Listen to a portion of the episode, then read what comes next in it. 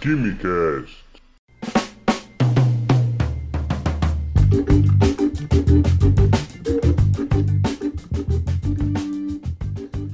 Alô, gênios, apreciadores de Química e Ciências do meu Brasil, senhoras e senhores, sejam muito bem-vindos a mais um Quimicast. Eu sou o Vinícius, químico e pesquisador nas horas vagas, e hoje eu tenho a grande satisfação de receber aqui no programa o professor Dani Mesquita. Tudo bem, professor? Tudo bem, Vinícius? Tudo bem aí aos ouvintes? Cara, é um prazer também estar participando do podcast aqui do Químico Cômico.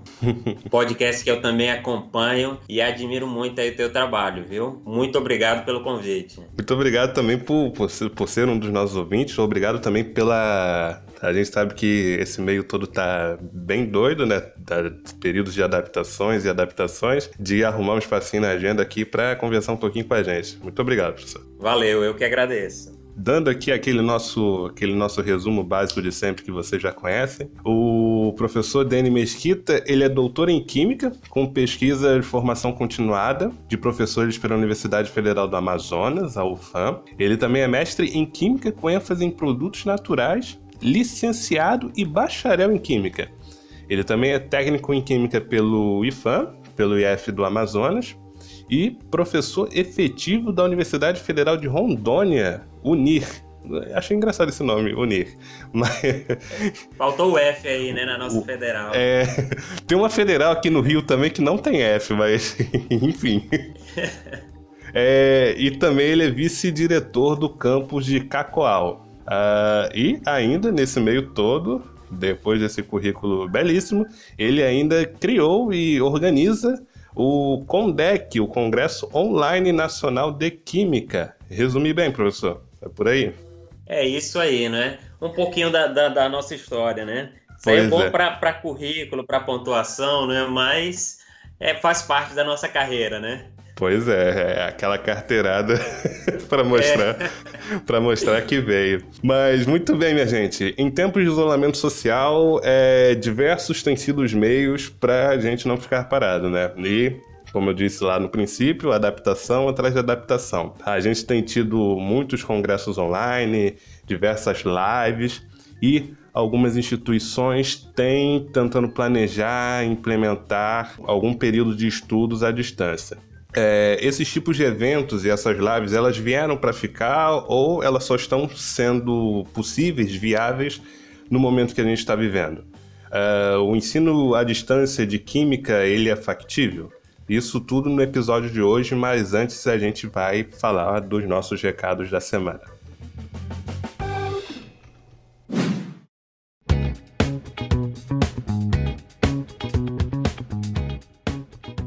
O recado 1 um é aquele recado de sempre: compartilhe o nosso podcast com pelo menos um amigo. E acredite, isso está surtindo um grande efeito. Nós estamos cada vez com um maior número de acessos. Isso é muito importante, já que, além de aumentarmos a nossa podosfera, a gente está levando química para um número cada vez maior de pessoas. Eu agradeço muito pelo que vocês estão fazendo, pelo papel de divulgação formiguinha que vocês estão fazendo. Tá certo? O recado 2 é para você que está afim de participar de um congresso científico, adquirir conhecimento, conseguir ainda certificado com horas e isso tudo agregando valor ao seu currículo Lattes sem sair de casa pois no final desse mês teremos o CONENSE, o Congresso Nacional Online de Ensino Científico. O CONENSE é o Congresso de Ensino Nacional 100% online e grátis, com foco no processo de aprendizagem para o ensino científico. É um evento de caráter técnico-científico que busca mostrar diversas formas de revolucionar o ensino e o processo de aprendizagem e é destinado principalmente a acadêmicos, profissionais e simpatizantes do ensino de ciências e de ciências exatas. O Condense vai começar no dia 28 de julho e terminará no dia 31 de julho. Então, as inscrições já estão mais do que abertas. O link para inscrição vai estar aqui no post e também a, o link para o Instagram oficial do Conense também vai estar aqui no link do post. Prepare-se para dias incríveis de imersão em conhecimento e troca de experiências. Participe! E o recado 3, minha gente, é com a Letícia do Química Sem Pantin. Desculpa, gente, eu não sei fazer esse sotaque maravilhoso do Recife. Desculpa a tentativa mal sucedida. mas a Letícia ela vai falar aqui pra gente um pouco sobre a vida dela e também sobre o perfil do Instagram que ela acabou de criar, o Química Sem Pantin. Diz aí, Letícia. Oi, galera. Meu nome é Letícia, sou recifense, formada em Técnica em Química Industrial pelo Senai. Atualmente estou cursando licenciatura plena em Química pela Universidade Católica de Pernambuco. Eu criei o perfil Química Sem Pantin com o objetivo de apresentar a química que está presente no nosso cotidiano. Bom, eu vim aqui convidar vocês para analisar o conteúdo do perfil Química Sem Pantin no Instagram e acompanhar a gente por lá. Cheiro!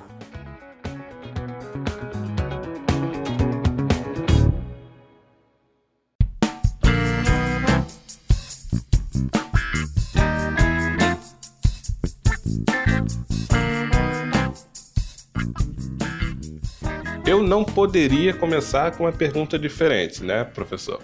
Com, como criador e organizador do Condec, qual foi a sua intenção? Quais foram as suas motivações em criar esse evento, o Congresso Online Nacional de Química? Explica um pouquinho para a gente como é que nasceu essa ideia.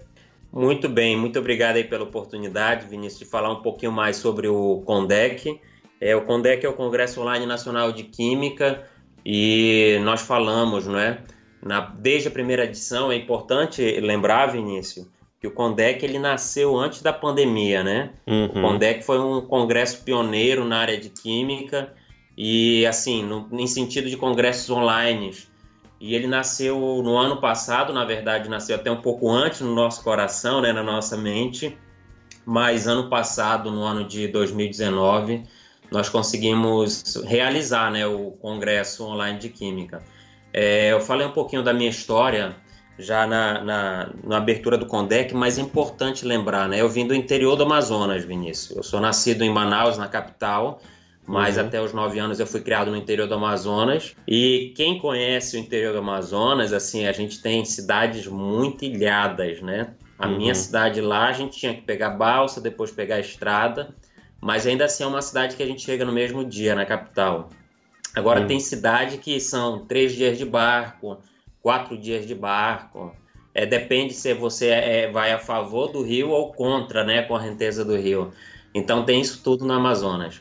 E com, depois eu, eu, me tornei, né, a trajetória é longa, mas eu me tornei professor da Universidade Federal do Amazonas, lá concursado, antes de pedir transferência para a Federal de Rondônia. E como professor da Federal, eu fiz, eu visitei os campos da universidade, ministrando palestra, também como professor da EAD lá, eu tinha que visitar os polos, né? E assim, a gente viu mais ainda essa realidade nesses municípios mais distantes. Aliado essa situação toda, né, de dificuldade de você sair até para capital, quanto mais para locais que tem é, congressos presenciais, para chegar em Manaus já é difícil. Para sair de Manaus para outra capital já é mais caro ainda.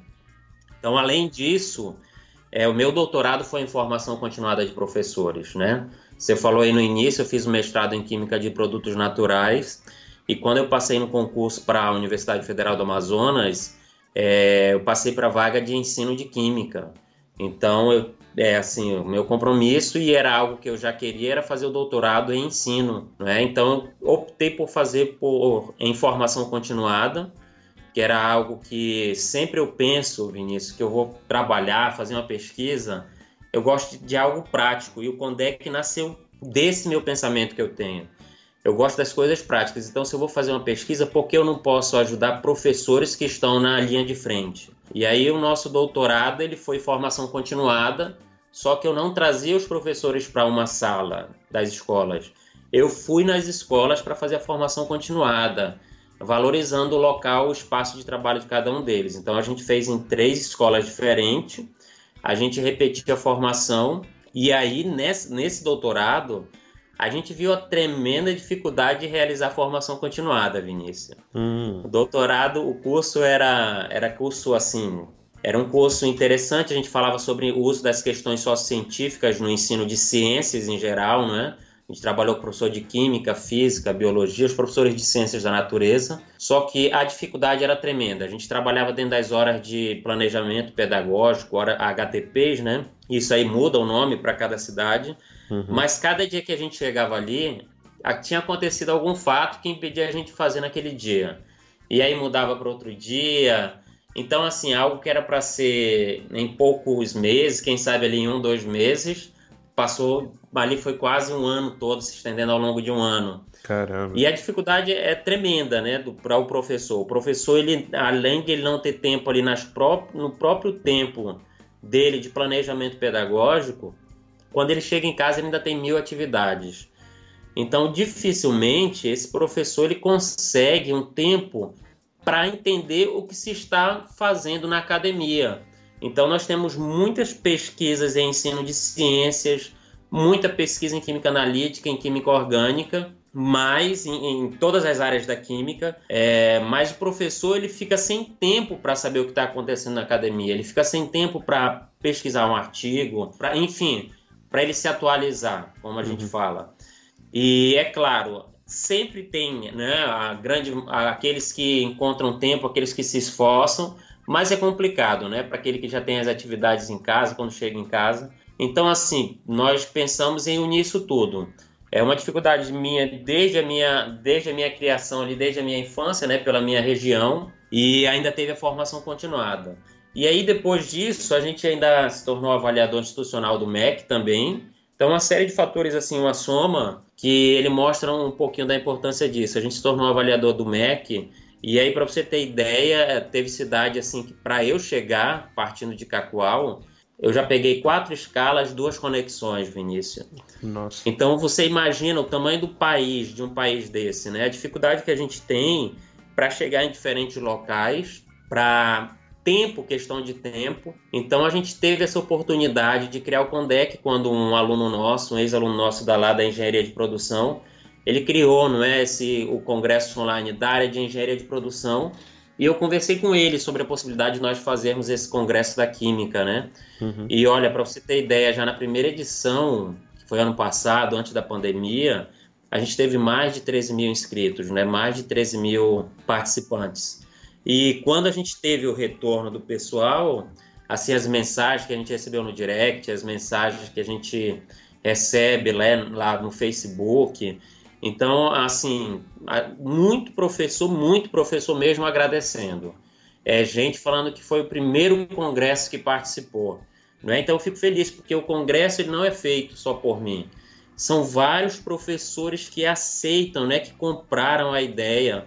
Sim. Eu não vou nem agradecer aqui por nome, porque já passaram mais de 60 professores nessas duas edições, é. né? Você também colaborou com a gente. Sim, sim. Então, assim, eu tenho que agradecer a todos que acreditaram, né? Aos participantes, aos professores. E isso aí só foi possível graças à união de todos. Então, assim, o que me motivou mais ainda para o segundo congresso foi justamente essas mensagens, né? Eu dava print, eu até guardo essas mensagens, assim, porque para mim foi uma realização tremenda. A, a, a minha cabeça ela é prática, como eu já te disse para mim eu fazer uma tese, colocar numa prateleira de universidade, ela não ser utilizada, ela não ser depois utilizada, eu fico triste. Então, além de eu, de eu colocar minha tese em prática, eu ajudo muitas pessoas a ter esse trabalho, né? Que é um trabalho terrível você fazer uma tese e, e não poder divulgar. Então, você, a gente consegue aproximar o pessoal que está na prática do pessoal, que, a, apesar de que a pesquisa é prática, tremenda prática, mas eu acho que isso é importantíssimo, a gente unir essas duas pontas. Quem está na, na, linha de frente da pesquisa e quem está na linha de frente da sala de aula, né? Eu acho que a gente unir essas duas pontas é bem interessante. E o Congresso ele fez isso. Né? Os professores trouxeram muitas novidades, muitas novidades mesmo. Eu fico muito feliz. As dicas de, de aplicativos, as dicas de programas, as dicas de, de pesquisa foram realizadas elas foram tremendas, né? Cada palestra ali é uma aula assim que vale muito. Só para dizer, ideias boas elas têm que ser abraçadas, certo? Então, é, se teve todo esse feedback dos professores é porque a ideia é maravilhosa, sabe? Eu agradeço, obrigado. Mas é algo assim que, que nasceu dessa tremenda necessidade que a gente Sim. via na prática, né, do dia a dia justamente pela vivência de vocês, vocês souberam ter ali um, um, um insight de, um, de, uma ideia de tipo aquela realidade ela pode se replicar em outros cantos do Brasil e de que maneira eu posso fazer para reduzir um pouco desse abismo, né? da, da que a gente vive. Então, é, foram 13 mil participantes da primeira edição, certo? Isso. Na segunda edição foi um boom, né? Na, é, na segunda edição, a gente, ano passado, é engraçado isso, que ano passado a gente conversou, né? Eu e ele conversamos em dezembro, e aí nós falamos: olha, vamos fazer no primeiro semestre. E aí a gente pensou bastante, chegou no mês de abril. Ninguém nunca imaginava que iria acontecer uma pandemia dessa, né? Sim. Foi justamente na, em março a gente fechou as portas aqui nas universidades, né? Finalzinho de março. E uhum. já estava até sendo divulgado com o deck, né? Pra, na, no período de abril. E aí eu acho que coincidiu justamente com essa situação, né? Mais pessoas em casa, o acesso também à internet, pessoas que não tinham planos. É, eu digo por mim, algo que aconteceu aqui, que meu computador ele queimou logo após o Condec. Hum? É, a placa-mãe queimou logo após o Condec. Que situação. terrível, terrível, nem me fale nesse período. E aí eu fui comprar computador aqui na minha cidade e o vendedor falou, olha, a gente está vendendo mais de 15 por semana. No dia que eu cheguei lá, não tinha. Caramba. Ele falou numa das lojas, em uma das lojas. Ele falou só nessa loja que a gente está vendendo mais de 15 por semana. Então, assim, o Condec, ele, ele teve esse boom Claro, né? Se, a, graças à qualidade de todos os participantes do primeiro, não é? Porque se não tivesse sido bom, a gente nem teria continuado. Uhum. Mas eu acho que também é, é, eu não posso aqui só dizer que foi um trabalho nosso. Eu também alio a isso a questão da pandemia. Uhum. E aí, a, assim, com todos esses fatores, a gente chegou aí a mais de 31 mil inscritos no, no segundo Condec, né? Uhum. Então, assim, é um número, você imagina, assim, a quantidade de, de químicos e de pessoas, não só químicos. Uhum. Eu tive participantes da área de artes, Vinícius, no segundo Condec. Uhum. Da área de artes e fizeram, inclusive, uma fez um vídeo muito bacana ensinando como é, lavar máscara a partir depois da palestra do Dr. Jorge Macedo.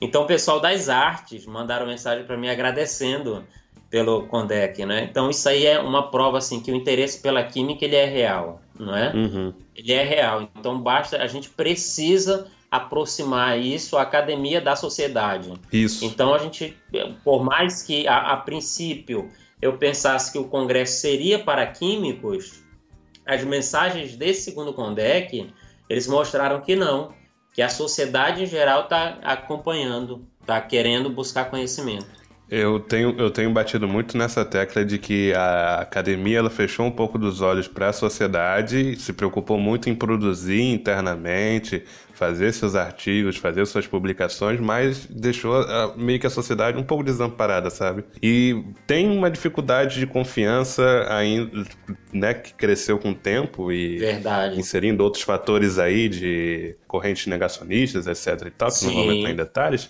uhum. mas que roubaram um espaço. E acho que quanto mais movimentos que a gente fizer de tentar nos aproximar, o que a gente desenvolve é, nos laboratórios, nas instituições, é, dos nossos propostas de ensino e tudo mais, de modificação do ensino, de evolução do ensino e tudo mais, não só coisas do campo técnico de, de laboratório, mas também de educação. Quanto mais a gente aproximar isso, é, ter iniciativas como o Condec é e outras, a gente vai voltar a promover essa relação entre academia e, e sociedade novamente e construir uma sociedade melhor, né? Exato, Vinícius. Assim, tem, tem universidades que fazem isso brilhantemente. Eu não vou nem dizer universidade, mas dentro da universidade tem vários núcleos, né? Sim, sim. E existem núcleos dentro de universidade que fazem isso muito bem.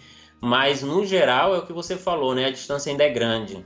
Desde que eu entrei lá como professor, eu sempre procurei participar de projetos de, desse, desse nível. Então, a gente tinha lá, não eu como coordenador, o doutor Túlio, projeto Química na Praça né? Então, Química na Praça, a gente ia nas escolas públicas, a gente ia também em cidades, em vilas lá do Amazonas, e fazia na, literalmente na praça. Né? A gente fazia uma tarde química, uma noite de química aí, ali bacana. na praça com experimentos no estilo show da química, né? Uhum. A gente levava esses experimentos show da química, aquele desfile de moda, igual o pessoal já deve ter feito aí nas semanas de química. E aí desfilava o pessoal apresentando os EPIs, né, experimentos que chamavam muita atenção, e claro, sempre com a, com a, a, a explicação científica ali. Uhum. Então, assim, eu sempre, sempre na minha cabeça eu gosto de, de desses projetos de aproximar a sociedade da, do que é, está sendo realizado, né? Uhum. é, é super importante a gente caminhar nesse sentido cada vez mais.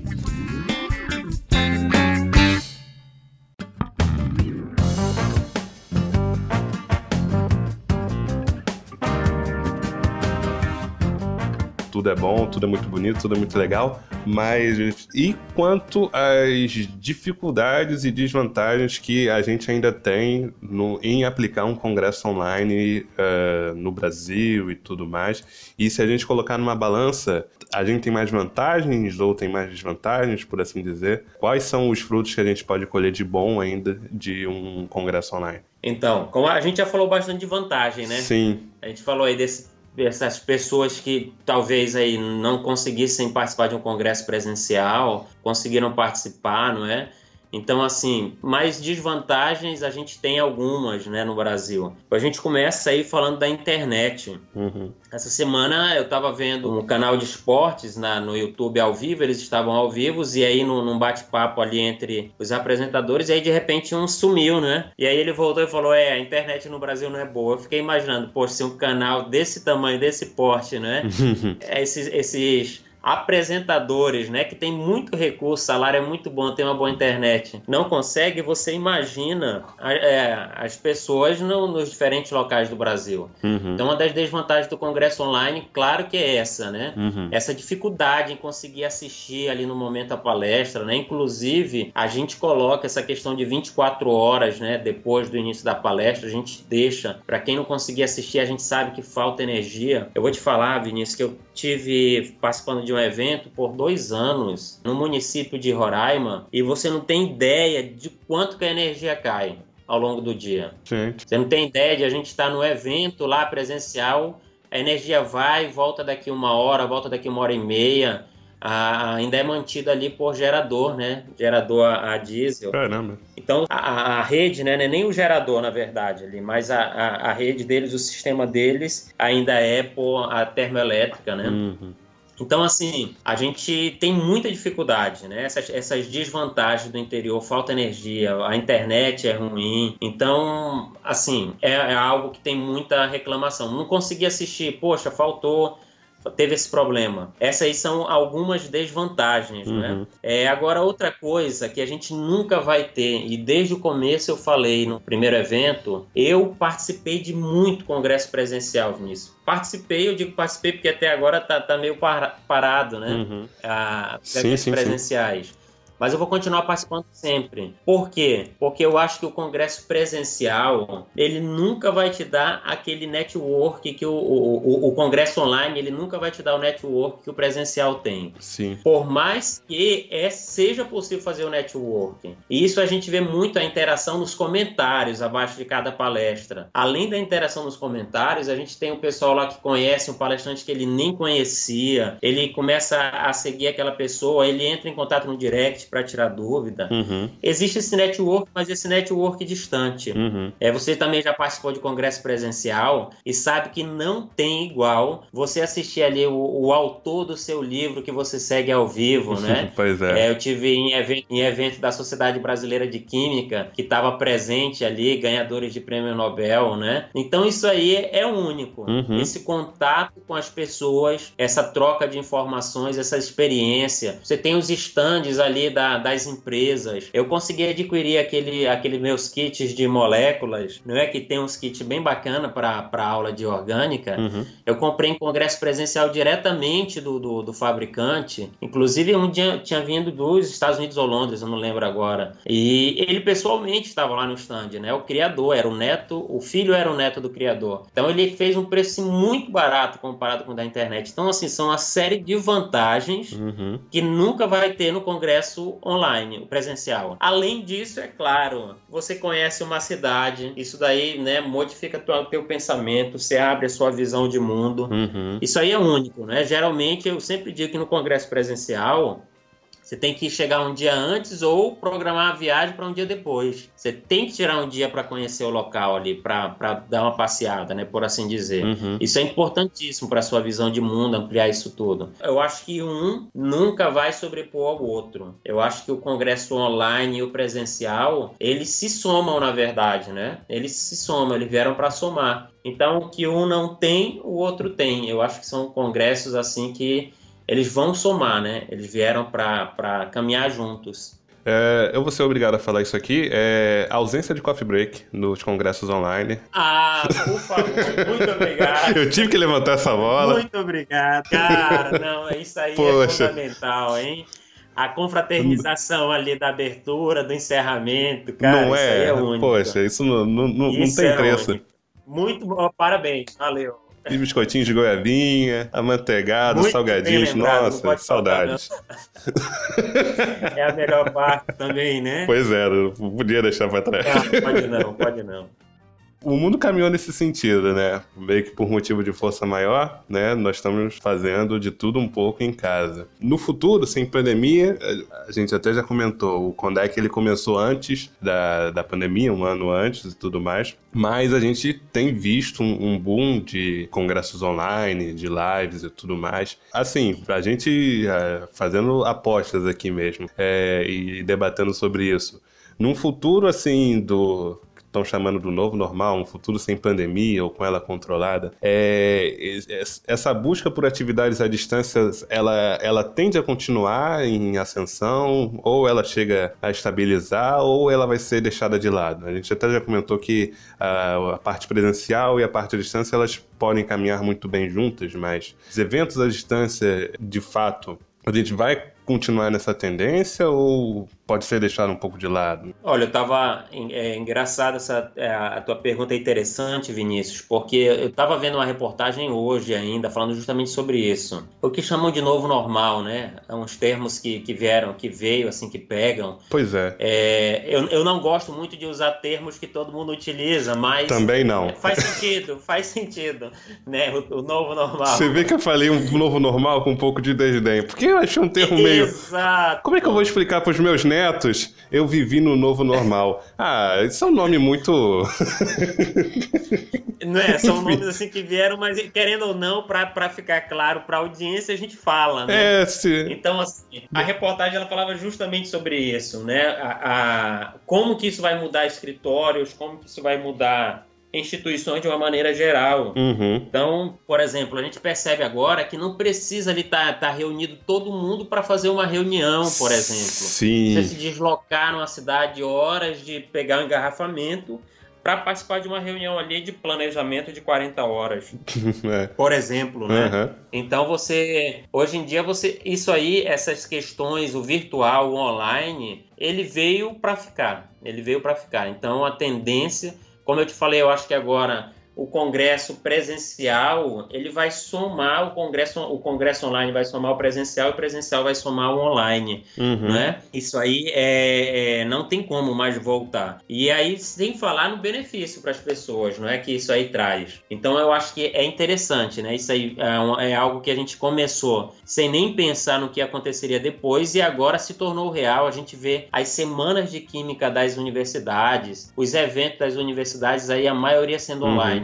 mas é claro, a, a, gente vê que muito evento ele está se adaptando para o momento, mas é aquilo que eu te falei, a gente quando tem é, quem já teria o presencial, dificilmente ele vai ficar no online, porque o presencial é uma troca única, não é? Uhum. Então é, vão ser complementares, eles vão ser complementares, né? Veio, a gente vai ter aí, claro, muito mais congressos online, mas a gente vai ter também os congressos presenciais. E, e a gente tem que aproveitar as oportunidades, né? Isso aí faz total diferença para nossa formação. Uhum. Você quer ser um bom profissional, você tem que participar disso, você tem que buscar as oportunidades. A gente fica lá no nosso Instagram, eu vejo que você também faz no seu no nosso canal lá no Telegram, eu sempre divulgo esses eventos que tem, né? Essas, essas oportunidades que tem. Sim. Porque eu sei, na minha época, a gente não tinha aí, a gente fala na minha época, parece bem velho, né?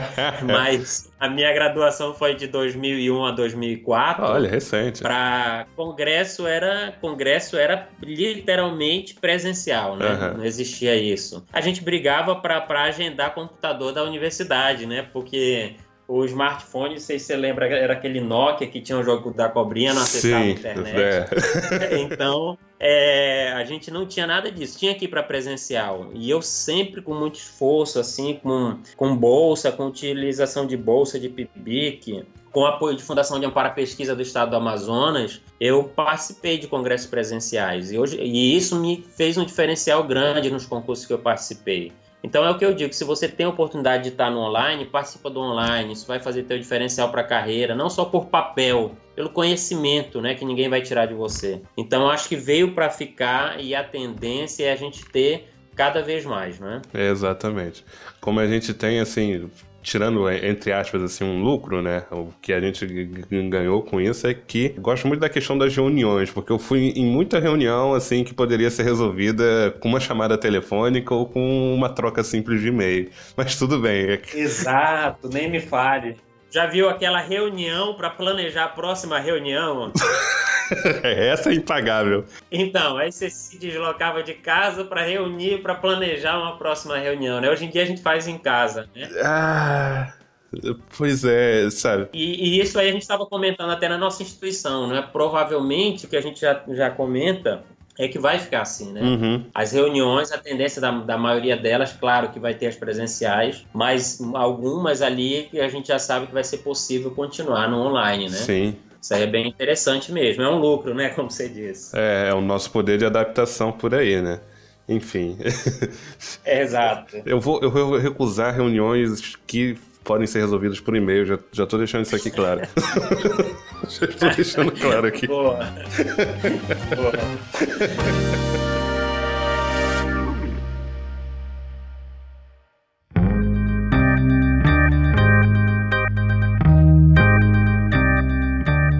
Falando um pouquinho agora, puxando a sardinha para química, nos cursos de química a gente tem as partes experimentais, certo? Que são as partes mais aclamadas pelo pessoal e tudo, querer fazer sabão, bombas e etc. Mas é uma característica do nosso curso que torna obrigatório ter uma parte presencial. Se bem que tenho recebido algumas mensagens por direct e às vezes até na, nas interações pelos stories, em que tem um pessoal falando que tá fazendo um relatório sem parte experimental. Cara, eu não sei nem o que dizer. O professor deve passar, sei lá, um roteiro dizendo o que vai acontecer e você faz o relatório dizendo o que, sabe? Eu... Essa eu não sabia que estava acontecendo, viu?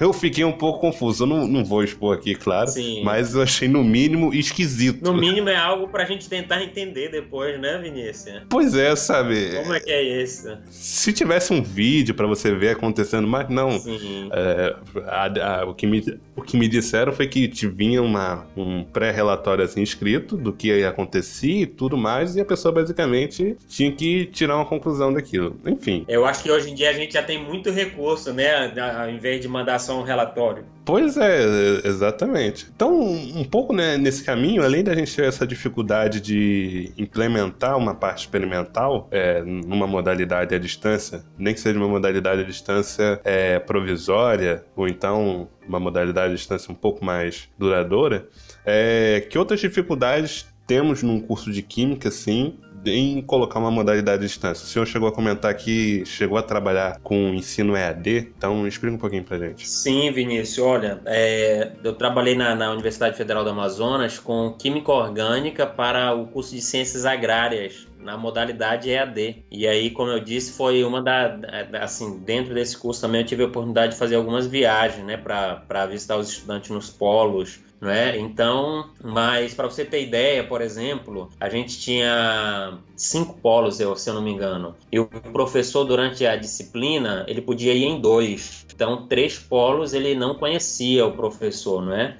Uhum. Então, por exemplo, é, a gente trabalhava com química orgânica e você imagina, como você está falando aí, né, a, a, a, na EAD, a gente tem um problema que vai além da dificuldade da internet. Então, você falou assim para eu falar quais são as dificuldades, né? A primeira, claro, a gente já comentou bastante hoje aqui. O problema de internet é no Brasil todo. Ele não é questão do interior do Amazonas, do interior do Norte, Nordeste, Sim. Sul e Sudeste, Centro-Oeste, é Brasil né? É de todo o interior, de todas as regiões, né? Dependendo da região, ela mais se agrava, né? Exato. Dependendo da região, é bem mais complicado, né? No nosso uhum. caso lá, igual te falei, não, não chega a fibra ótica, né? Uhum. É, a maioria ali é rádio, internet por rádio. Você não pode ter um vento forte, você não pode ter uma chuva, muda completamente a sua internet e você passa às vezes 48 horas para chegar de novo. Veritas. Então, assim, é terrível, né? Além dessa dificuldade que é óbvia, né, que é a questão da internet, a gente tem uma dificuldade que é real também, que é já vem da educação básica, né? Os déficits da educação básica no Brasil. Então a gente trabalhava com química orgânica ali e aquele básico da, da química, os alunos da, da graduação eles não tinham noção, né? Você pega a realidade do, do nosso interior é que a maioria de tem muitos não vou dizer maioria porque eu não tenho dados aqui para afirmar, mas muitos professores de química no ensino médio, eles não têm formação na área. Hum. Né? Tem pedagogos que são obrigados, e aqui eu dou até o parabéns para quem é, encara né, essa, essa, essa árdua missão de ensinar sem ter a formação na área. Mas a gente tem pedagogos, tem professor de, de letras, é, professor de história, ministrando química no, no, no interior, né, na, até na capital acontece. Então a gente tem uma deficiência na, na formação básica que ela vem para a graduação num nível muito alto. E você sabe que por mais que a gente tenha ótimos materiais, a gente, para ser professor lá na EAD, a gente tinha treinamento da plataforma, uhum. né? A gente é, tinha treinamento para como que a gente ia preparar os slides, como que tinham que ser as apostilas, não é? Bem didático, por mais que você trabalhe o mais didático possível, né? Você saiba utilizar bem a plataforma Moodle, ficando ali links, materiais extras, a gente sabe que é difícil para o aluno, não são todos que são autodidatas, não são todos alunos que têm a facilidade de pegar um texto e compreender.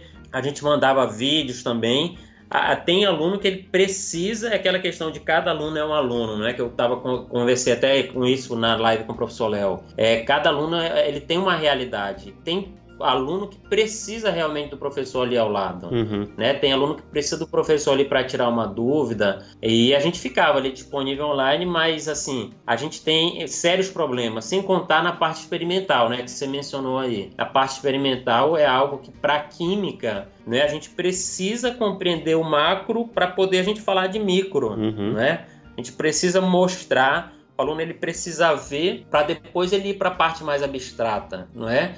E aí um dos problemas da, da EAD é que você corre esse perigo, você tem esse risco aí de, de talvez focar mais na, na parte micro, na parte que é invisível né, da química. Então a gente precisa ter esse cuidado. É, é o que eu estou falando, né? A gente não pode. É, a gente tem que ter um treinamento real, professor, e aí vai a importância da formação continuada para trabalhar com EAD, mas uma dificuldade grande no Brasil ainda são essas questões, né? E, e o fato a gente tem que entender que nem todos são autodidatas, né? Eu te dou material e você aprende aí de onde você está, né? É, tem muito, muita gente que precisa mesmo de ter alguém acompanhando ali, né? Uhum. E é, por mais que na EAD tenha o tutor, né? Você sabe que o tutor ele é, é um tutor para praticamente todas as disciplinas. Uhum. Então é, é, é, algo difícil, né? É algo que assim ainda precisa de muito ajuste. Eu não vou dizer que que é impossível, porque se a gente está vivo não é impossível, né? Ainda pode ser é, ajustado, mas ainda precisa de muito ajuste. Essa questão do, do autodidatismo, né? Essa palavra existe? Acho que existe. Sim. É...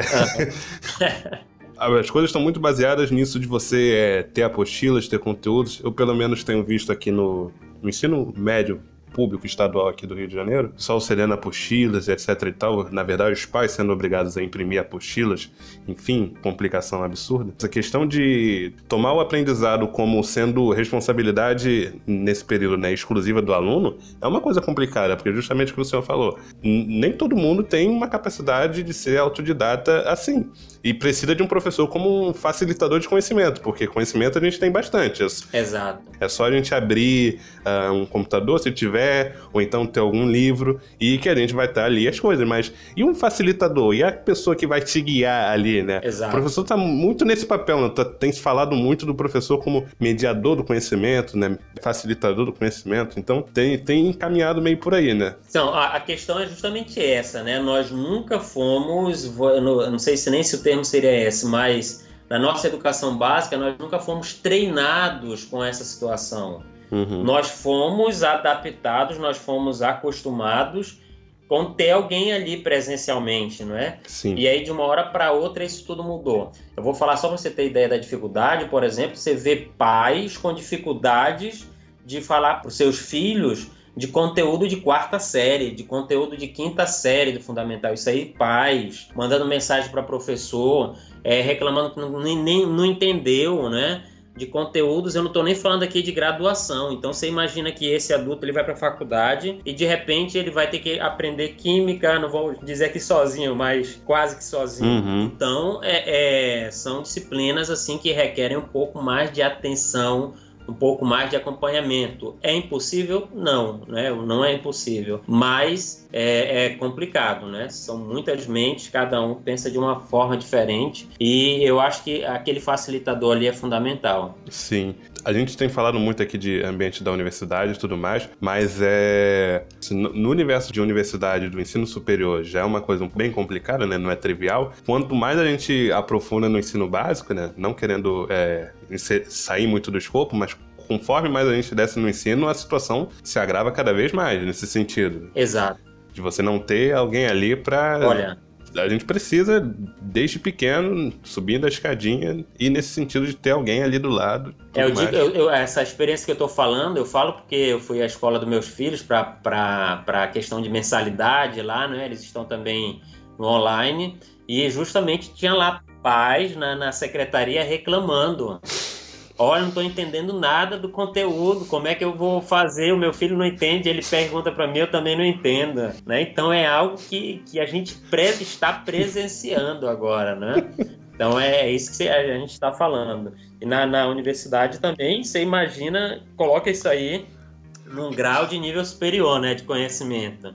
Então, você tem ideia da, da, da, da, dificuldade. Eu tô, tô meio esboçando uma risada aqui, tentando controlar, porque eu lembrei de um áudio que rodou. Sim. Se, se, se talvez você lembrou de um áudio que rodou aí, de uma mãe reclamando de passando muito dever. Boa tarde, eu quero saber se tem algum competente aí da escola, por gentileza, para esclarecer por que, que se passa tanto dever para ser feito em casa, se só precisava usar o livro. Está subcarregando.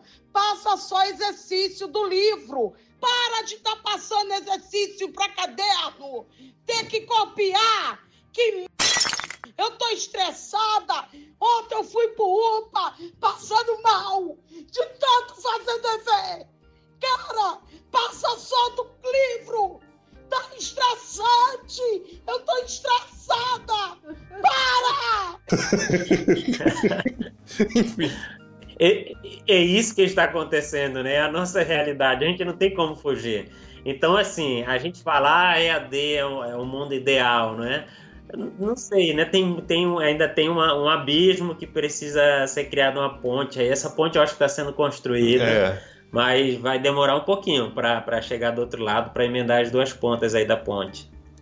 É, a gente exaltou as vantagens, falou também das desvantagens da, de eventos à distância, como Condec, enfim. Colocando na balança, o importante é que caminhemos com eventos presenciais e eventos à distância, e assim a gente segue é, pegando o que é positivo e bom dos, das, do, dos dois lados. É. Mas assim, a gente até já a gente até já comentou um pouquinho nessa pergunta anterior da gente ter uma, uma diferença entre aplicar um evento à distância e um ensino à distância, certo? Sim, muita. Olha, é o que nós estamos mencionando, né? Você imagina que a gente fala aí de formação, aí é basicamente a diferença entre formação inicial e formação continuada. A formação inicial é justamente essa da graduação, né? Essa da sua formação que vai te preparar para ser um profissional de alguma área. Uhum. Então aí não é algo que você faça em poucas horas, não é algo que você tenha, a, a você consiga adquirir em, em, pouco tempo, né? Ao contrário do evento, né? Então você está falando aí da diferença entre uma EAD de uma graduação e de um evento, né? Na EAD a gente está falando de uma formação inicial, de uma preparação para uma área, você vai ser um profissional de uma área. O evento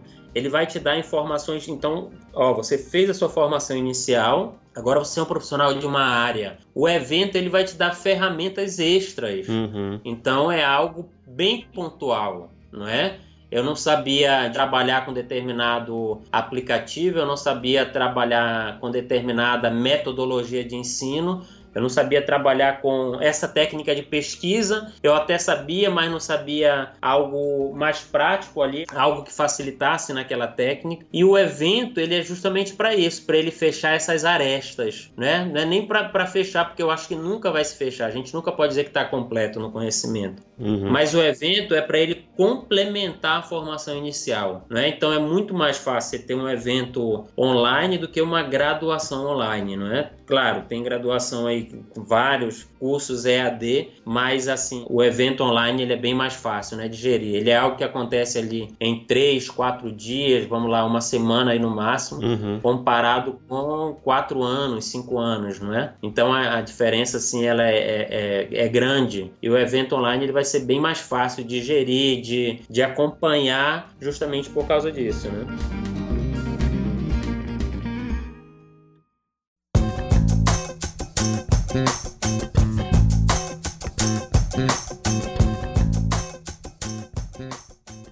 Atualmente o ensino à distância está sendo visto como uma alternativa, né? Algumas instituições têm adotado a, a modalidade sem presencial nos cursos, etc e tal. Mas essa questão do, do, do, aprendizado à distância, do ensino à distância, ele é um, uma alternativa mesmo ou ele é um caminho para o futuro que está por vir? É, é interessante aí, Vinícius, porque por exemplo, eu falei da, do curso de ciências agrárias, não é? Então a gente estava falando de realidade de municípios bem distantes. É, é a gente está falando aí de, de realidade bem complicada. E você imagina, o que, que é melhor ali para aquela região? É o ter o pessoal lá das agrárias, que é uma região que depende de agricultura, né? Ele, tá, ele foi formado na EAD, teve acompanhamento do professor ali uma vez no semestre, mas numa situação dessa, é melhor que tenha ou que não tenha, não é? Então, o, a EAD, ela é uma alternativa, assim, muito importante que veio, né? Que já ajudou na formação formação de excelentes profissionais, tá? Não, gente, eu não estou minimizando aqui a EAD, dizendo que é mais ou menos, uhum. que é melhor ou pior que o curso presencial, não, porque eu conheço profissionais de EAD excelentes, tá? Assim como tem presenciais e eu acho que é igual, tá? É a mesma coisa. Assim como tem profissionais que formam no presencial não tão bons e na EAD também vai ter. Então eu uhum. acho que o interesse de, cada um ele ajuda muito. Mas o EAD ele é justamente que eu estou falando aqui, né? A gente, a gente, tem locais que não teriam a possibilidade de ter outra forma de educação, né? É, isso não quer dizer também que possa existir em, em, em capitais e como já existe. Uhum. Agora outra questão em termos da pandemia, não é? Em termos da pandemia, uma, uma discussão muito grande na universidade, né? A gente vai ter, ter aula remota, tem universidade que ainda não está com ensino remoto, porque é, a gente faz levantamento, a maioria dos alunos não tem acesso, a dificuldade é grande, tem a questão da inclusão, não é? Uhum. Que na universidade isso aí é, é, mais. A universidade precisa se preocupar. Uhum. Mas eu entendo que nesse momento, não é?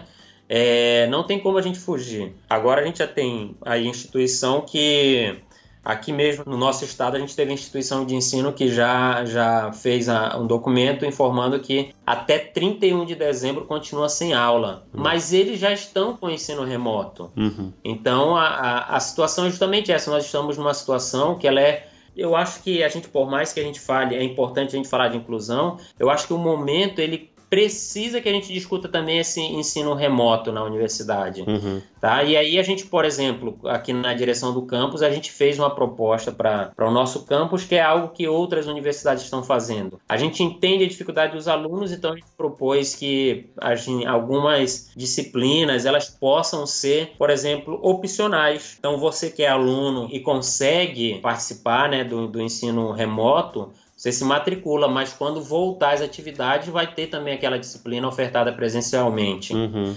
Então, até justamente porque aconteceu uma situação aqui, Vinícius, e está acontecendo nas outras universidades. Profissionais que passaram em concurso que precisam de uma ou duas disciplinas para tomar posse. Profissionais que foram chamados para emprego porque já iam é, colar grau. Então a gente está pensando nesses, nesses acadêmicos, não é? A gente está falando de vida das pessoas. Sim, sim. A pessoa, de repente, a, a vida dela pode ser completamente modificada, alterada, se ele não tiver essa disciplina.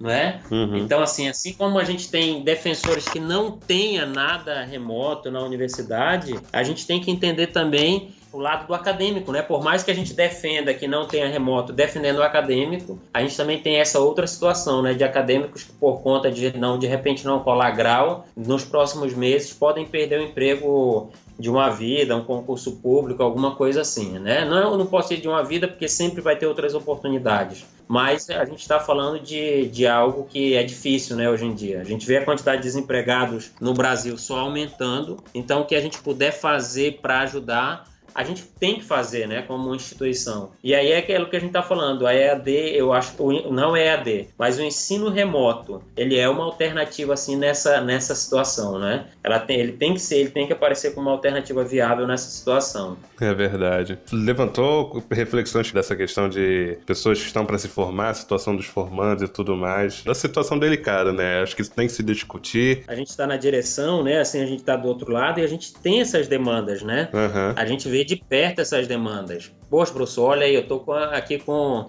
esses concursos de município, de interior, esses concursos locais, não é? Uhum. Eles, são, eles vão acontecendo constantemente. E o aluno ele está precisando ali de, de apresentar o, o, diploma, apresentar o documento para ele tomar posse, né? Uhum. Com um prazo, né? Você sabe que tem prazo para isso. Pois é. Então, assim, na medida do possível, a gente precisa se adequar também a, a essas situações, né? Eu tenho visto até algumas defesas remotas e tudo mais, que é a situação que é mais contornável e tudo, né? Que é questão de você reunir a banca, etc e tal, já tá tudo Sim, bem desenhado. Mas também vi situações de pessoas que, tipo, estavam na fase final de experimental, então era uma situação muito complicada e delicada nesse sentido, se a gente for entrar nesse, nesses entremeios, né? É, é outro podcast, é outra gravação. Né? é, é pra outra temática, né? tipo, é outra temática. É. Parou tudo. É o universo. É, tiraram o catalisador da reação mundial. E agora? e isso. Enfim, professor. Desse jeito, né? Apesar de tocarmos em assuntos sérios e tudo mais, tivemos nossos momentos. Queria agradecer muito pela disponibilidade, professor. Foi muito bacana todos os assuntos que a gente desenvolveu. Queria agradecer muito pelo tempo, pela disponibilidade. E o senhor tem algum recadinho final para os nossos ouvintes? Muito bem, olha aí, mais uma vez eu agradeço, tá? Eu agradeço você que aguentou chegar aqui até o final, né? Nos ouvindo. muito obrigado. Você que se interessou, né? É, leva essa mensagem aí para os demais colegas, né? Vamos conversar sobre isso. É são temas que nós debatemos aqui que são atuais, que são importantes, que precisam ser debatidos mesmo, né? Precisam ser trabalhados na sociedade. Eu apresentei aqui pontos de vista. Não quero dizer aqui que nenhum desses é a verdade absoluta. Pois é. Né? Mas eu acho que são temas que precisam ser debatidos e eu falei aqui de um ângulo tentando justificar esse meu ponto de vista, né? Sempre apresentando aqui a justificativa e, claro, a gente está sempre aberto ao diálogo, né? Eu acho que o diálogo é fundamental, né? Uhum. E eu convido vocês a acompanharem a gente também lá no Condec, né? Arroba Condec lá no Instagram. Lá no YouTube a gente tá um pouco parado, mas a gente vai postar vídeos lá também. Eu agradeço a todos, tá? A todos aí, palestrantes, a todos que participaram do Condec, que ajudam divulgando, tá? A gente é, vai ter a reapresentação do segundo Condec esse ano. Olha aí. É a novidade, viu? Acabei, eu nem tinha falado isso, mas oh, vou falar aqui agora. A cereja do bolo do episódio. É, a gente vai ter ah, a cereja do bolo. A gente vai ter a reapresentação do Condec. É aquele pessoal que não conseguiu assistir dentro das 24 horas, vai ter oportunidade de novo, tá? Para acompanhar. Olha aí. Então aproveitem, tá? Aproveitem aproveitem, divulguem. Eu acho que o momento é para isso. Eu, eu tive mensagem lá, Vinícius, de pessoa mandando assim, professor, já que a gente tá na pandemia, vamos fazer outro Condec nesse ano, né? E, e, aí eu falei, olha, não, vai ter novidade aí em breve, né? Então a novidade a gente está anunciando aqui em primeira mão, né? A gente vai ter... Olha, em primeira mão, olha aí que honra. A gente vai ter aí a, a representação, né? Aproveitem, né? Conhecimento, gente, é riquíssimo, é riquíssimo. Tá? Então nos acompanhe lá nas redes sociais, tá? Eu agradeço aí ao, ao Vinícius por, pela participação, tá? Novamente, agradeço aí e parabenizo pelo trabalho, tá? O Químico Cômico, cara, a gente aprende rindo, é a melhor coisa que tem, né? É. é... A gente aprende com conteúdo prático da vida. É, essa era a proposta desde o começo. Então, parabéns aí pelo trabalho e obrigado, tá? Pelo convite. Obrigado, professor. Valeu. Bom, para mais episódios do KimiCast é só seguir no site ou no player de músicas e podcasts favoritos que você sempre use. Acompanhe as redes sociais para saber sempre quando vai sair um episódio novo, a gente está divulgando por lá. Dúvidas, algo a acrescentar, caneladas, sugestões de temas, é só entrar em contato conosco também nas redes sociais. Um grande abraço a todos e até a próxima. Thank you.